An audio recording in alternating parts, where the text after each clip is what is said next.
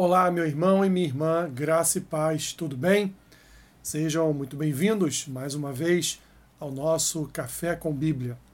O texto que eu quero compartilhar com vocês nesta manhã está lá no livro de Levítico, capítulo 26, versículos 3 e 4, que dizem assim: Se andares nos meus estatutos, guardardes os meus mandamentos e os cumprirdes, então eu vos darei as vossas chuvas a seu tempo e a terra dará a sua messe, e a árvore do campo o seu fruto.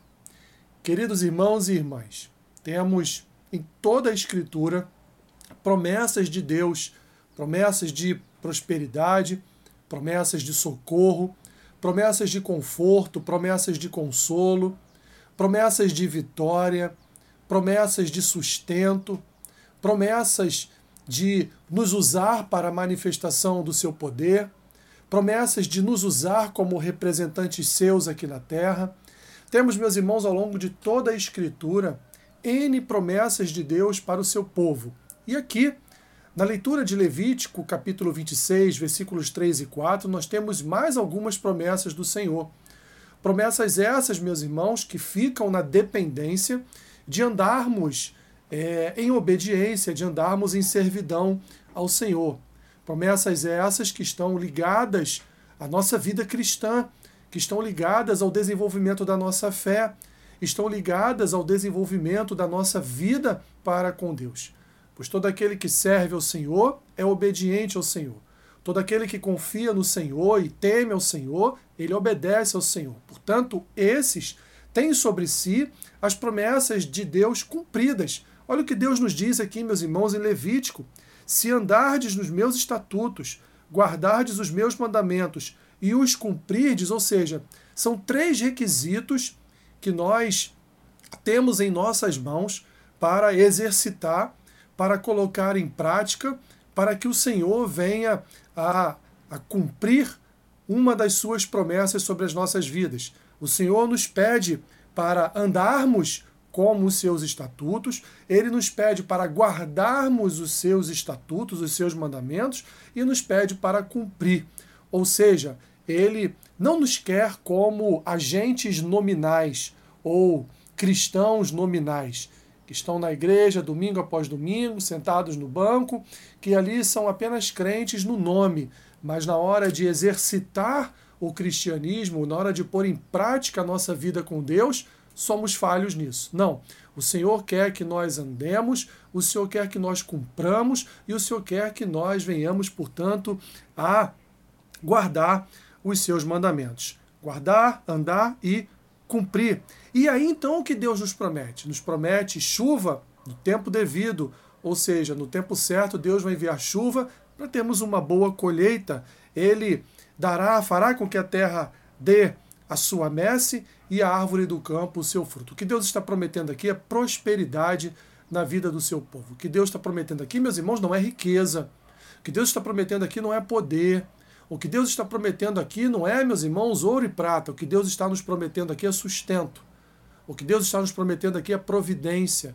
O que Deus está nos prometendo aqui é prosperidade no sentido dele ser o nosso sustento, dele nos guardar e nos proteger do devorador, do mal, ser o nosso escudo, fortaleza, socorro bem presente, ser tudo aquilo, principalmente que o salmista Davi o designa em seus, em seus salmos.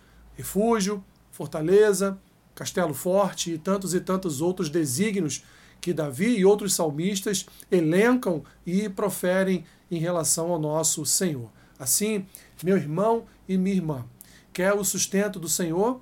quer que o Senhor guarde a sua messe, o fruto das árvores da sua vida, quer que o Senhor te abençoe com sustento, com providência, com socorro, com prosperidade, então, três requisitos aqui que o Senhor coloca diante de nós para cumprirmos. Mas o Senhor é tão misericordioso, meus irmãos, que é, em determinados momentos em que nós falhamos, ainda assim o Senhor nos sustenta e nos guarda.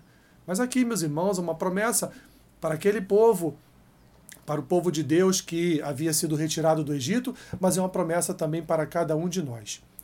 Ande segundo os estatutos do Senhor, que você venha a manifestar, o guardar, como diz o salmista, guarde a palavra de Deus no seu coração para que você não venha pecar contra o Senhor. E por fim, meus irmãos, por fim, cumprir. Cumprir de forma a andar na presença de Deus, obedecendo a sua palavra, tendo paixão, tendo amor, tendo prazer em andar na presença de Deus, em andar segundo e conforme a sua palavra. E não quero aqui, meu irmão e minha irmã, e também nem mesmo Moisés aqui, o autor, o escritor aqui de Levítico, nem mesmo ele queria colocar sobre o povo peso da lei. Mas o que eu quero aqui transmitir, através dessa palavra do Senhor e escrita por Moisés, é prazer em andar na presença de Deus. E, por consequência deste prazer de andar e cumprir os mandamentos do Senhor, nós então receberemos de Deus aquilo que ele nos prometeu. Senhor, obrigado. Obrigado porque a tua palavra manifesta o teu poder, a tua palavra, ela nos ensina, a tua palavra nos instrui, a tua palavra nos apresenta o bom e vivo caminho para as nossas vidas. Abençoe o dia do meu irmão e da minha irmã.